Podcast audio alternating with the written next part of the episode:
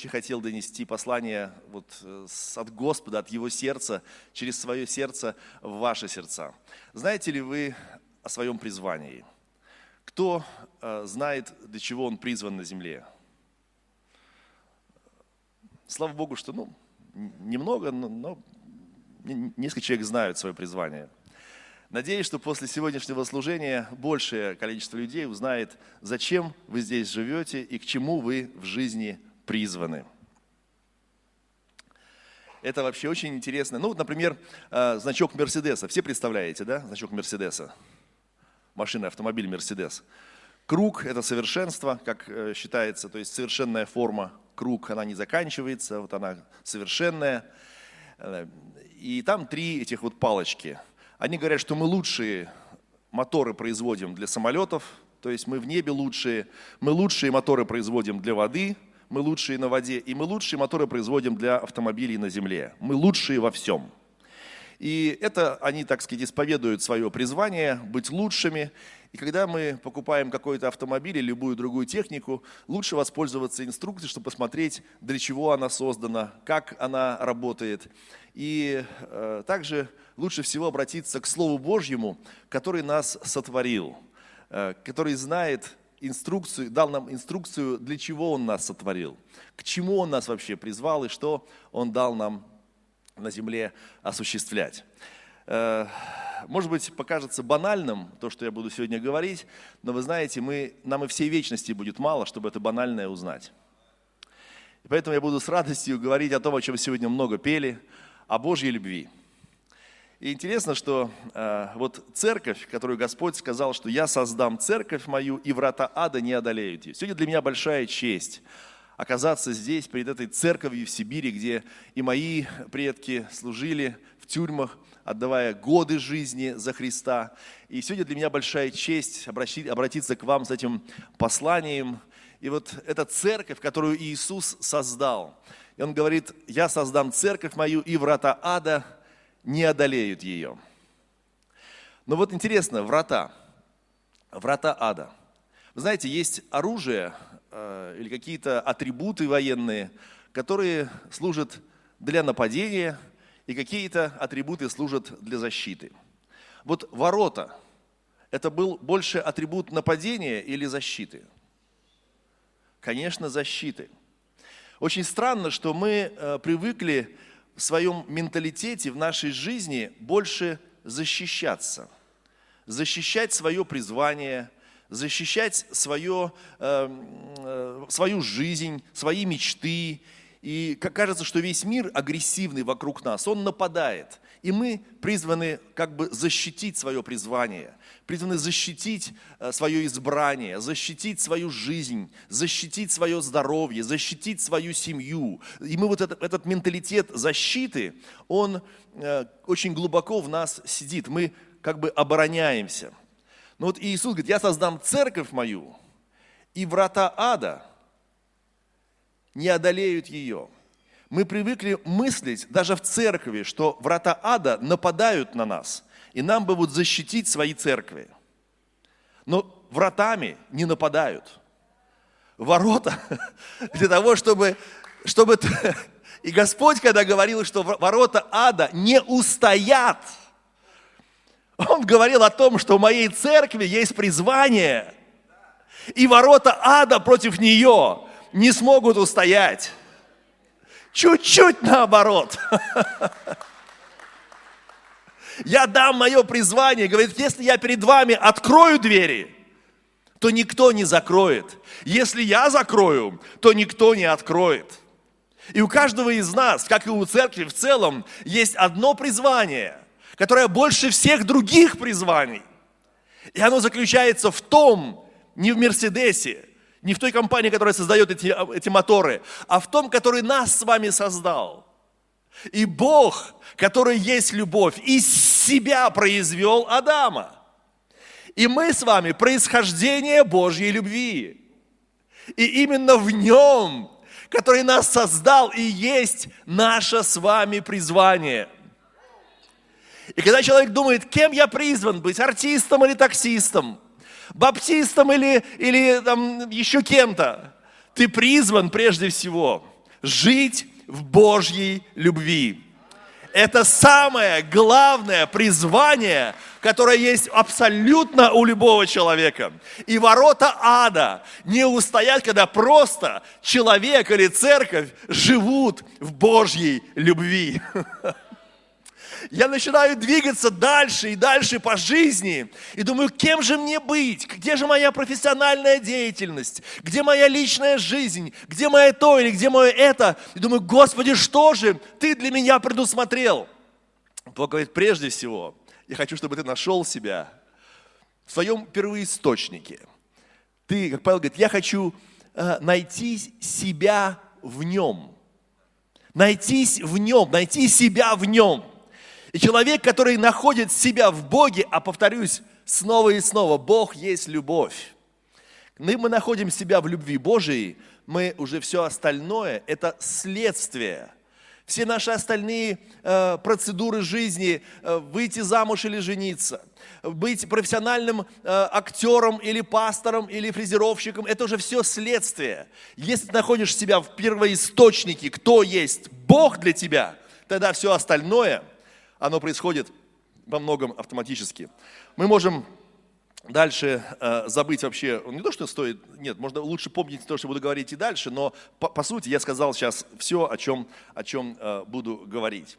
Вот помните историю с Езекией, который вернулся к стене и заплакал, говорит, Господи, когда ему Исаия сказал, что тебе осталось жить э, совсем чуть-чуть, Бог забирает, а твоя жизнь останавливается, помните, да? Он заплакал, Господи, дай мне еще пожить. Бог возвращает пророка, говорит, вернись, скажи ему, что я продлеваю ему жизнь на 15 лет.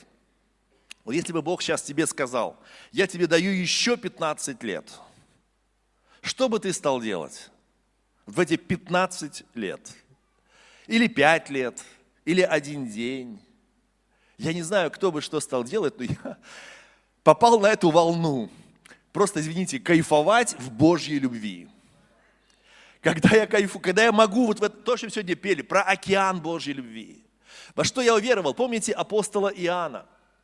Великий апостол Иоанн, который сказал Иисусу Христу, ведь мы же несем принципы Царства Божьего. И нас в эту деревеньку не пустили переночевать. Помните? Он, мы же несем, Иисус, вместе с тобой принципы Царства Божьего.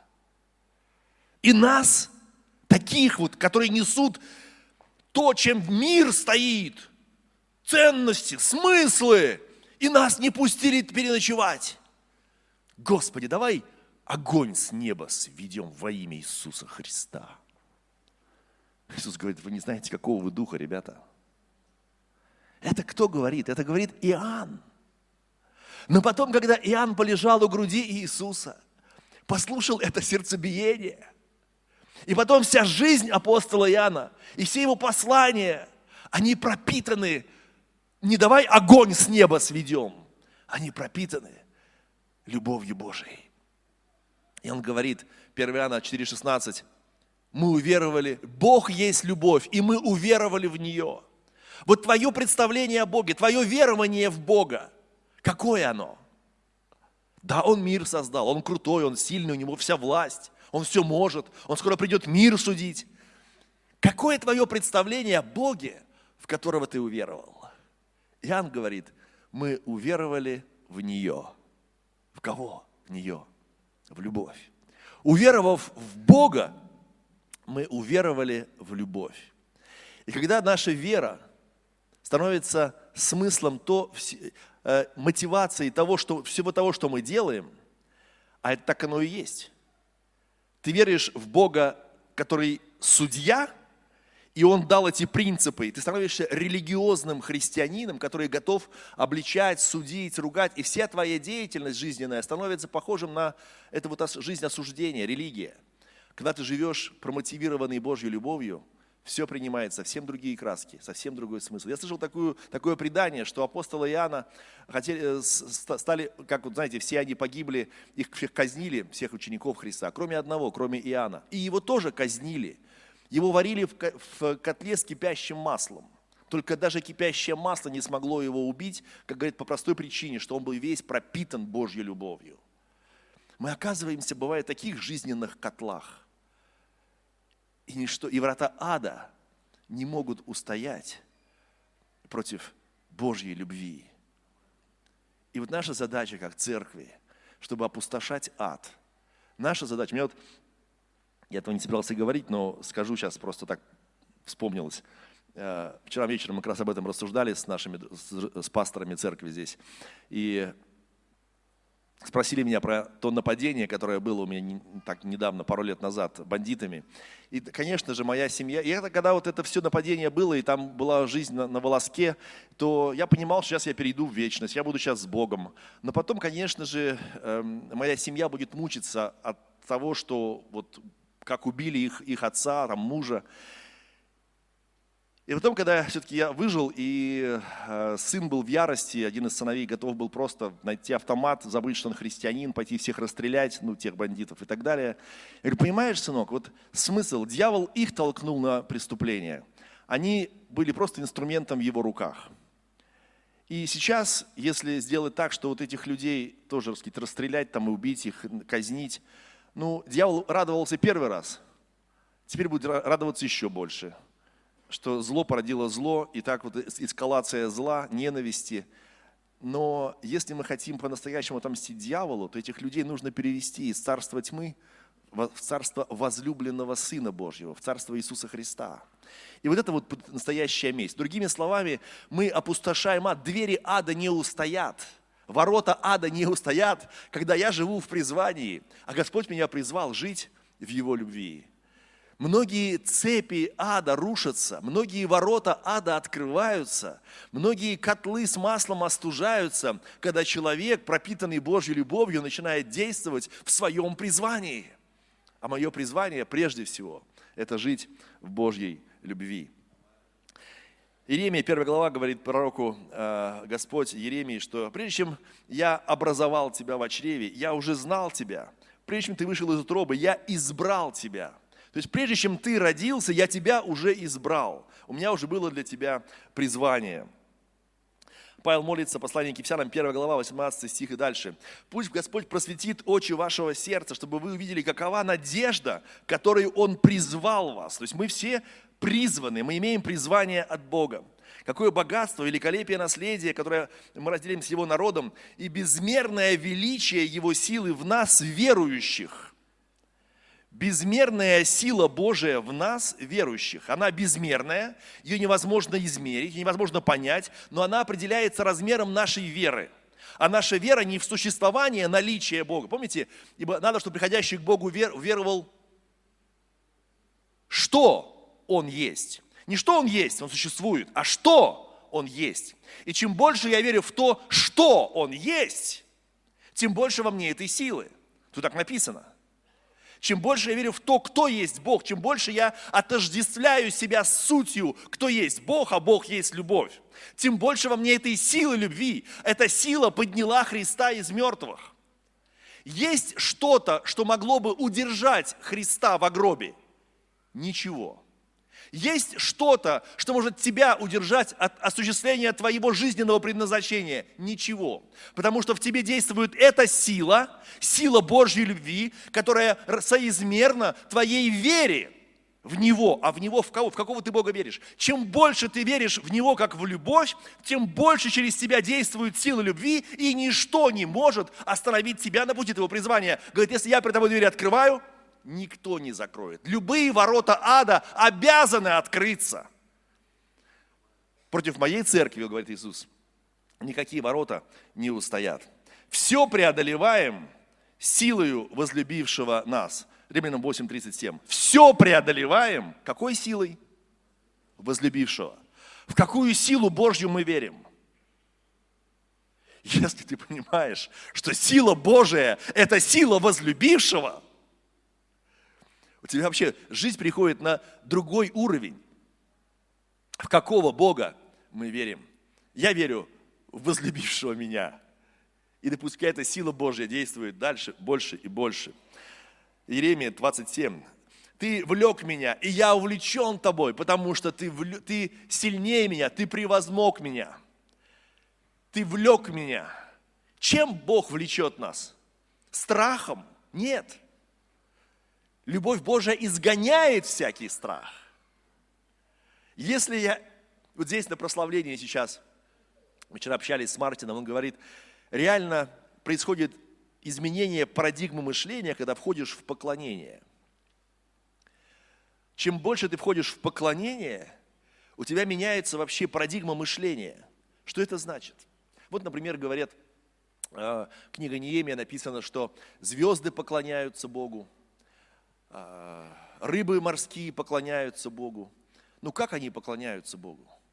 Ну вот, ну вот, вот, вот я не видел, чтобы рыбы так вот делали, там, или звезды так вот делали. Что они делают? Они просто исполняют то, для чего они созданы. Звезда просто, как луна, вы знаете, создана, чтобы светить ночью. Солнце для освещения днем, э, луна для освещения ночью. Как луна светит? Луна сама по себе светить не может, она может только отображать солнечный свет – я не могу любить, я не в состоянии любить. Я могу только отображать Божью любовь. И это мое призвание. Призвание Луны – поклоняться Богу. Как она поклоняется Богу? Исполнением своего призвания. Как я могу поклоняться Богу? Что есть мое поклонение? Какого, какова изменение парадигмы мышления, когда я вхожу в поклонение. Входя в поклонение Божие, я просто растворяюсь в Его любви. Я не могу этого понять, но мой дух это понимает. Я принимаю Божью, божественную любовь. И вот тут начинает, как ты можешь простить этого человека? Умом никак. Но когда ты входишь в поклонение, то есть ты входишь в присутствие Его любви, любовь начинает менять твое мышление, ты начинаешь думать по-другому. Люди говорят, а что он на самом деле имеет в виду? прошу прощения, мне стыдно это говорить, но многие пасторы, приходя на пасторские общения, ты начинаешь говорить какие-то вещи, и говорят, а что он на самом деле имеет в виду? Я просто движим Божьей любовью. А что на самом деле он имеет? Мне один пастор позвонил и говорит, Дима, ты неадекватный. Пастор, когда я говорил на собрании пасторов о Божьей любви, он говорит, Дима, ты неадекватный. Сегодня в этом мире, к сожалению, это воспринимается как неадекватность. А это есть наше поклонение Богу. Как, мы, как рыбы поклоняются? Исполняют свое призвание. Как мне исполнить мое призвание? Как мне поклоняться? Когда я вхожу в Божье присутствие и воспринимаю Его любовь, она изменяет мое мышление, я начинаю действовать под воздействием Божьей любви. И, возможно, это покажется неадекватно, потому что в этом мире сегодня изменены ценности, аномалия стала нормальным явлением. И нормальных в Божьем понимании людей называют ненормальными и неадекватными. Я хочу быть таким неадекватным. Я хочу быть тем, который исполняет Божье призвание. Я хочу принимать Божью любовь. Я хочу, принимая Божью любовь, транслировать ее дальше. И пускай весь мир считает, что я неадекватный, но я и Бог это уже большинство. Слава тебе, Господь.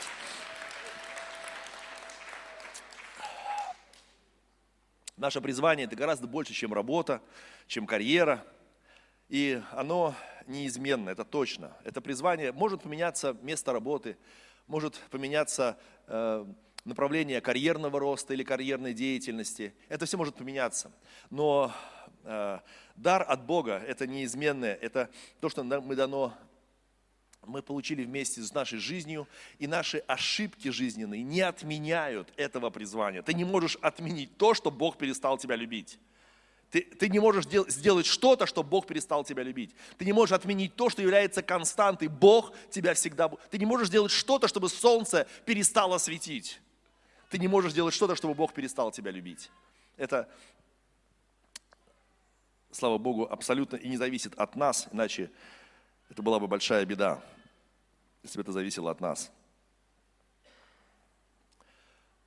Ученики спрашивают Христа, что нам делать, сделали тебя великого. Они начали уже ходить со Христом, они слушают Его, понимая, что к чему-то большому они призваны.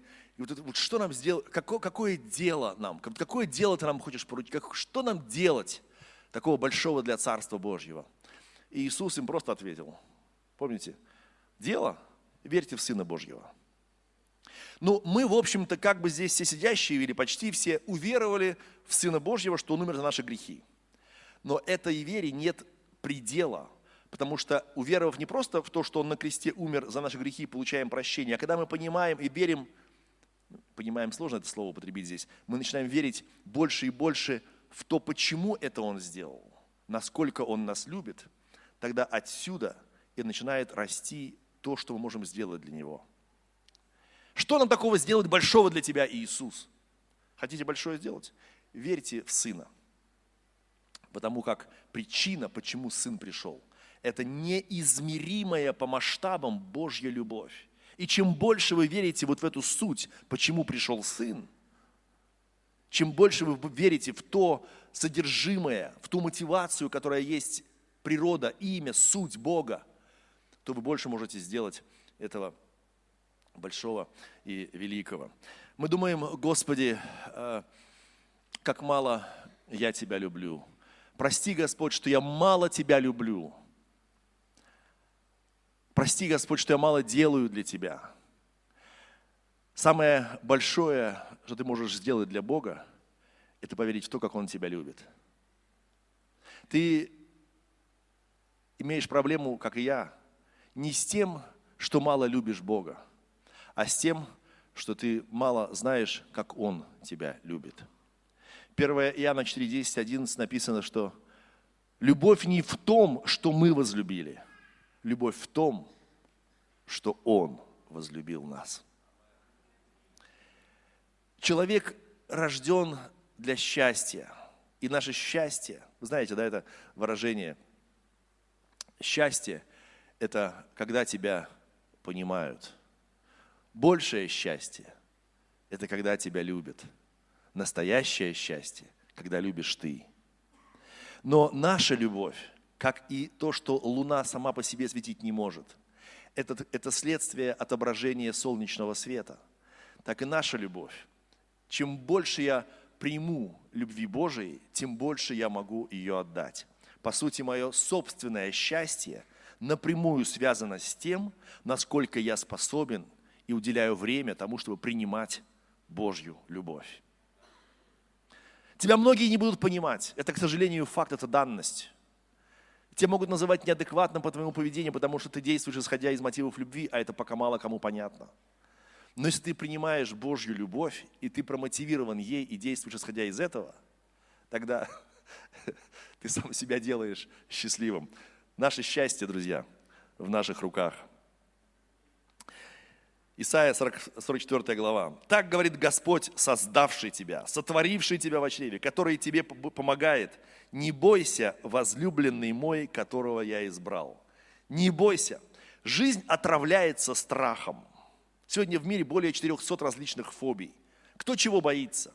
Так или иначе, все, все фобии связаны э, со страхом смерти. Но когда мы знаем, что Христос умер – и воскрес, умер за нас, для нас, ради нас, промотивированный любовью, то поэтому совершенная любовь прогоняет всякий страх. Он говорит, не бойся, я возлюбленный мой, не бойся. Обращается он, говорит, не бойся, возлюбленный. Чем больше я понимаю, насколько я возлюбленный, тем меньше страхов в моей жизни. Страхи – это то, что отравляет жизнь, отравляет счастье. Я останусь одна. Я э, мне, мне, мне пенсии не хватит. Что, что я буду делать там, в старости в одиночестве? Какие у там будут болезни, развиваются, какие там могут быть бандиты, какие могут быть события в стране, какие могут быть события в мире, какие... страхов миллион. Но чем больше мы верим в Божью любовь, тем больше мы нейтрализуем любые страхи, которые приходят, могут приходить в нашу жизнь. Иуда, родной брат Иисуса Христа, пишет послание. Интересно, этот Иуда, вы знаете, что первое время братья Иисуса в него не верили, только уже после, а, когда Иисус умер воскрес, они поверили в него. Иуда пишет и говорит, Иуда, служитель Иисуса Христа, брат Иакова, интересно, он даже не называет себя братом Иисуса. Ведь можно, ну, представляете, вот как сегодня а, ну, круто говорить, там, я знаю там, лично губернатора, я знаю лично какого-то там главу администрации, я знаю такого крутого бизнесмена, я знаю там, кто, можно сказать, президента. Я, а, вот, а он, говорит, он, он мог сказать просто, ребят, да я брат Иисуса. Он, он, пишет, он пишет послание, говорит, я служитель Иисуса Христа и брат Иакова. Вообще прикольно подумать, когда они в детстве росли, Иисус был первый, старший, да, и потом ну, дети между собой постоянно, все равно, что ну, это же дети, они там обижаются, балуются, толкаются. И вот э, приходит там мама, там, меня Иисус обидел. Она говорит, да ладно, да. Ну, я-то знаю, мама-то знает, откуда Иисус, он не мог обидеть. Но они все равно обижались, наверное, потому что это часто бывают несправедливые обиды.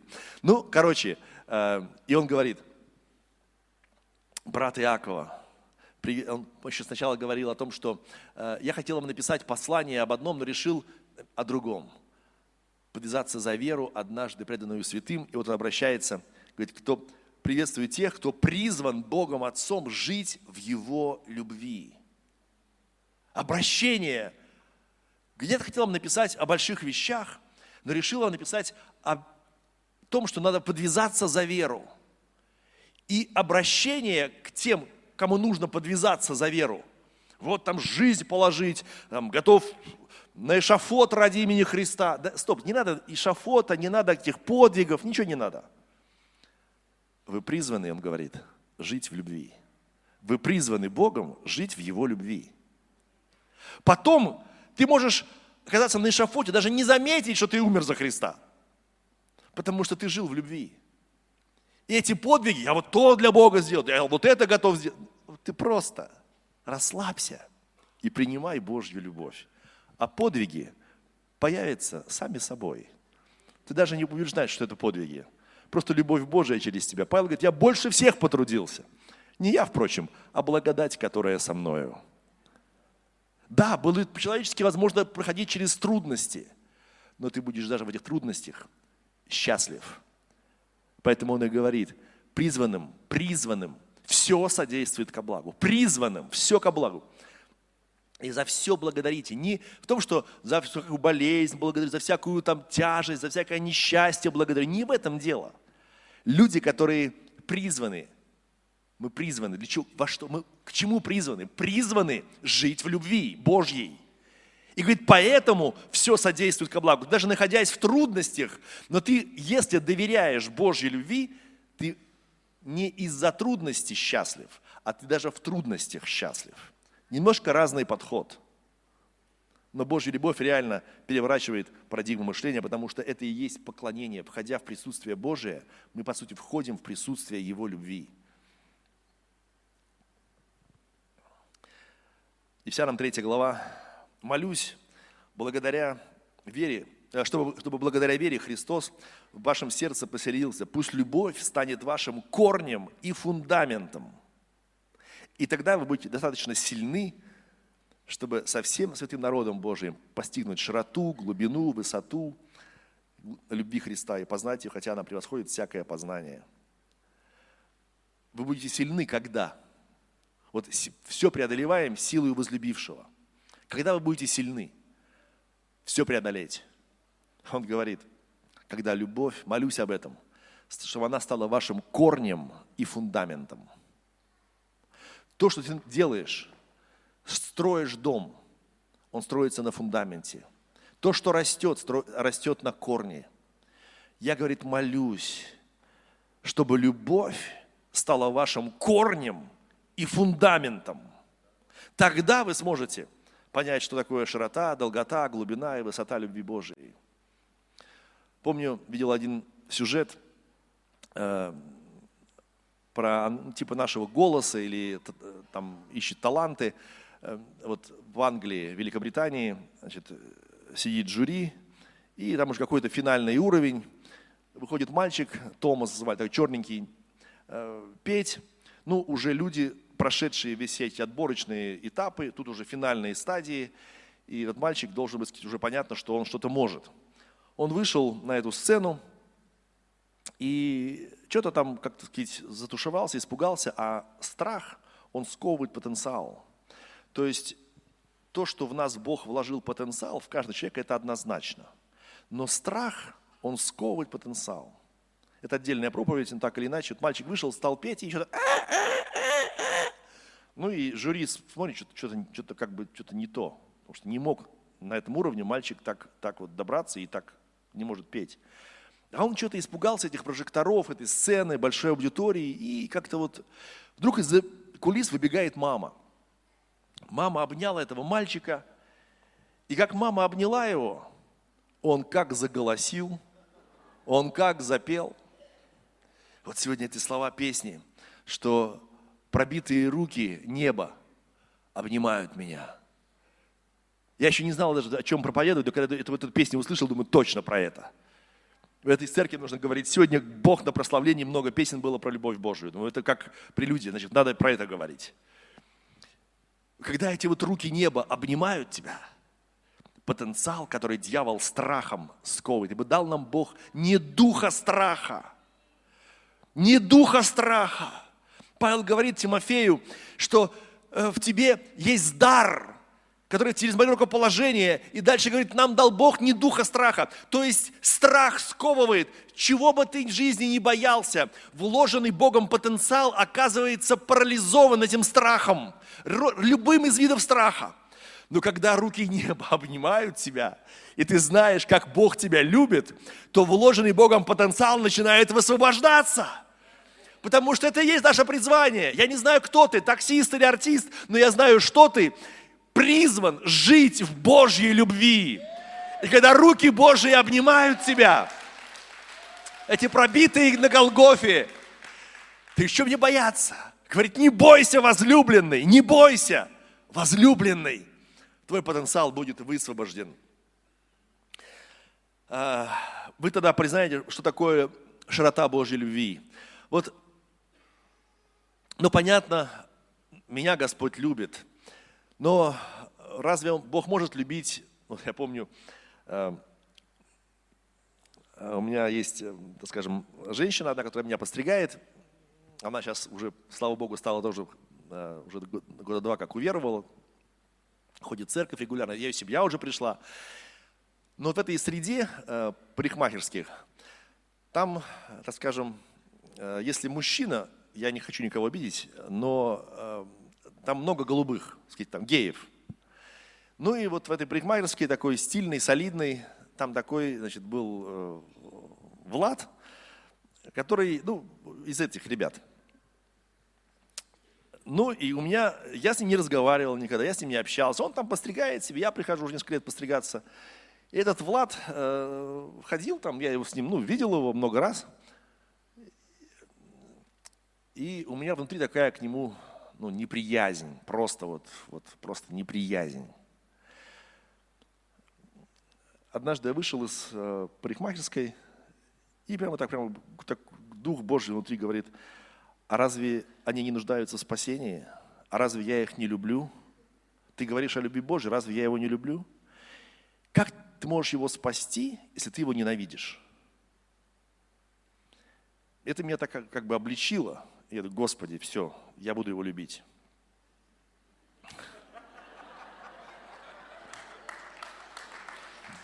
Я прихожу в парикмахерскую в следующий раз, опять этот Влад там ходит сзади.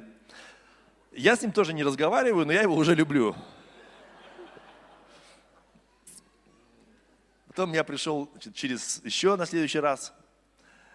Э, и э, его не было тогда. А Ирина мне говорит, слушай, говорит, Влад, в прошлый раз, говорит, ты был? А я с ним не разговаривал ни до, ни, ни после. Она говорит, о, слушай, Ира, а Дима теперь меня любит. Я просто внутри изменил отношение к нему. Это так люди считывают. Он приехал жить в Москву, стал ходить в церковь Слова Жизни. Просто ты сидишь, постригаешься, и ты человека внутри не принимаешь, отторгаешь, ненавидишь, или ты, или ты пережив Божью любовь, начинаешь говорить, Господь, твоя любовь широка. Она охватывает тех, кого мое мышление не охватывает. Но как его захватить, если я его не люблю?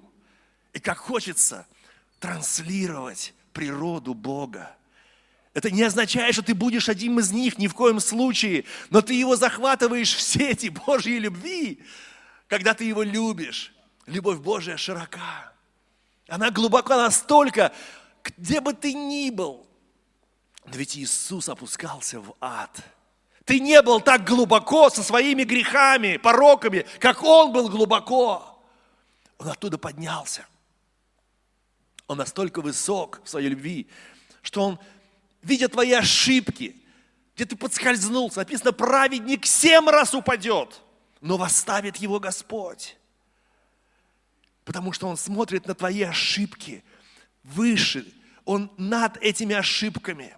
Он тебя хочет, чтобы ты который ошибся, и которого поднял Господь и ведет дальше, и тебя употребляет своей любовью, потому что ты пережил Его любовь, чтобы ты помог тем, кто также подскользнулся, и чтобы ты был выше их ошибок, и также мог помочь им подняться, и тоже переживать Божью любовь. Его настолько любовь, ее долгота, что она и в вечности не прекратится, и нам не хватит всей вечности, чтобы продолжать находиться в этой атмосфере Его любви. Никто из нас не может в полноту познать, в полноте познать Его, Его любовь. Я благодарю Господа за то, что, как апостол Павел говорит, я хочу найтись в Нем, настоящую свою личность, кто я, в том числе и профессионально, и как отец – и как муж, как пастор, вот по-настоящему идентификацию свою я могу находить в нем, то есть в любви. Мое настоящее высвобождается, проявляется, когда я нахожусь в присутствии его любви. Вот приходит один человек и говорит, я, говорит, Петр, алкоголик. Я говорю, он уже в церкви, я говорю, ты не Петр алкоголик, ты Петр дитя Божие, который имеет временные трудности э, с алкоголем. Это немножко разный подход. Когда мы меняем мышление людей, что ты не алкоголик, Петр, ты дитя Божие, Петр, который имеет временные трудности с алкоголем. Вот мы не можем поменять мышление людям, если мы сами не поменяли мышление с того, что мы прежде всего призваны быть любимым Божьим детем. Когда это у меня укореняется, утверждается, попадает, я молюсь, чтобы это, говорит, стало вашим корнем и фундаментом, когда я как ежедневно принимаю душ – так я ежедневно с утра встаю под душ Божьей любви и, омываясь ей, выхожу в новый день с, этой, с этим ароматом любви Божией. Это, это пропитывает меня больше и больше. То, соответственно, и мои поступки, продиктованные этой любовью, своими ароматами зацепляют других людей, и они оказываются из алкоголиков детями, детем Божиим, который имеет трудности. Но это, опять же, любовь Божия поможет ему от них избавиться. Это все процесс, который начинается. Откуда мы с вами вышли? Господь нас создал из себя. Рыба, которая создана быть в воде, если ее оттуда вытащить, она будет очень много шевелиться, но недолго. Я могу, выйдя из церкви, из Божьей любви, выйдя, я там, сделаю то, я сделаю это, но надолго не хватит. Потому что вытащенные мы из Бога, как рыба из воды, мы вытащенные из Бога, ничего не сможем сделать. Говорит, без меня не можете делать ничего. Или то, что не Отец мой Небесный насадил, искоренится. То, что делает Бог, Он делает из любви. И без Него, без любви, реально то, что будет иметь эффективность и эхо в вечности, без любви это ничто не будет. Ничто не имеет смысла без любви. А нашей любви, как из ведра, много не дашь. Только соединенные с океаном Божьей любви мы можем находясь в Его присутствии, как рыба в воде, продолжать исполнять то, для чего Он нас и сотворил. Но прежде всего, это находиться в Его присутствии, как в Его, в Его любви. Я благодарен Богу, что не этот мир определяет мою идентификацию, кто я, что я, но это определяет э, Господь тем, кто он является и как Он создал э, меня из себя, и Он не стыдится. Говорит, знаете, вот есть э, родственники, которым, может быть, за тебя было стыдно. Ну, когда у тебя были временные трудности с тем или иным грехом, родственникам было стыдно признаться, что это мой сын, это мой отец или еще что-то. Но вот Иисус говорит, что он не стыдится называть себя нашим братом.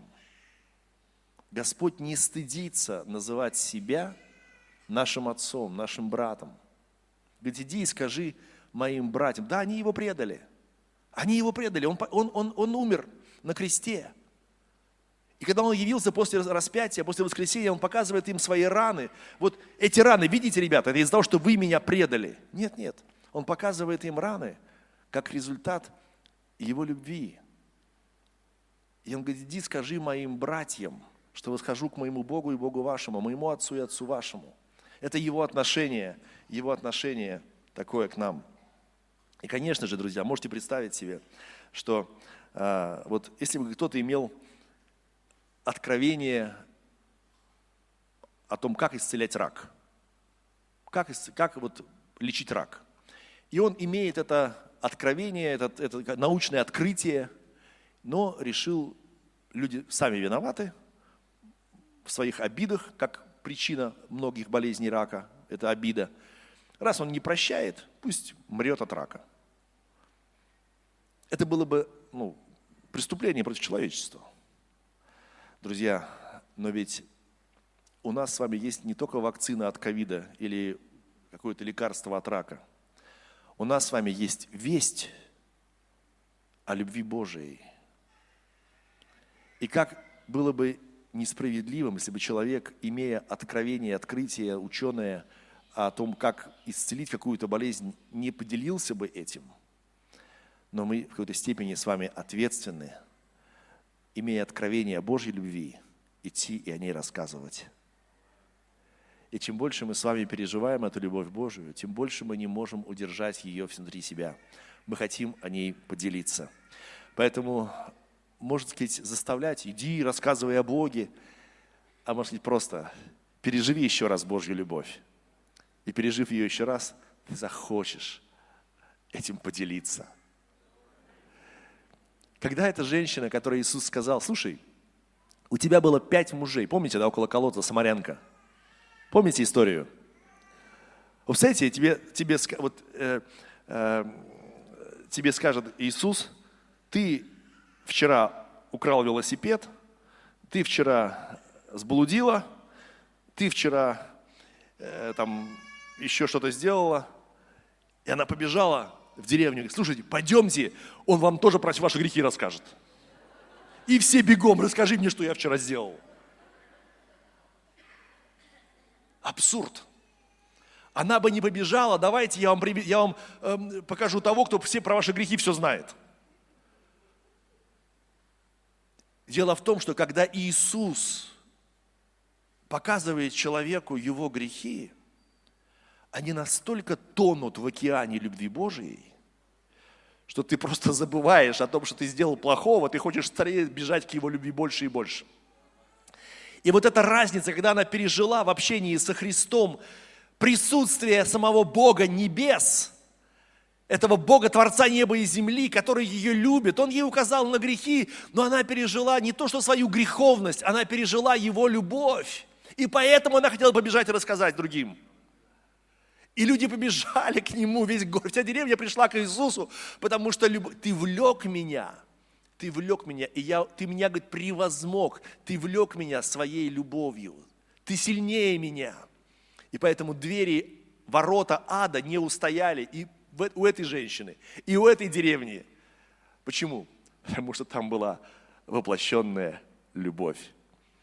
Я бы очень хотел, чтобы Иисус больше и больше своим образом сиял во мне. И там на самом деле, когда что-то происходит через твою жизнь хорошего – у тебя нет искушения, сказать, какой я молодец, потому что ты знаешь, что просто еще раз одна грань Божьей любви через тебя коснулась чьей-то жизни. И это круто. Кто больше всех кайфует? Тот, кто отдает или кто получает? Учеными доказано, через э, различные датчики в наших мозгах говорят, что человек гораздо больше получает удовольствие, когда он отдает, чем когда он получает. А любовь, ибо так возлюбил Бог, что отдал. И когда касается Божьей любовь наших сердец, и мы хотим отдавать в этой любви, то мы сами творцы собственного счастья. Потому что наше счастье в наших руках принимая Божью любовь, быть проводниками ее в окружающей жизни.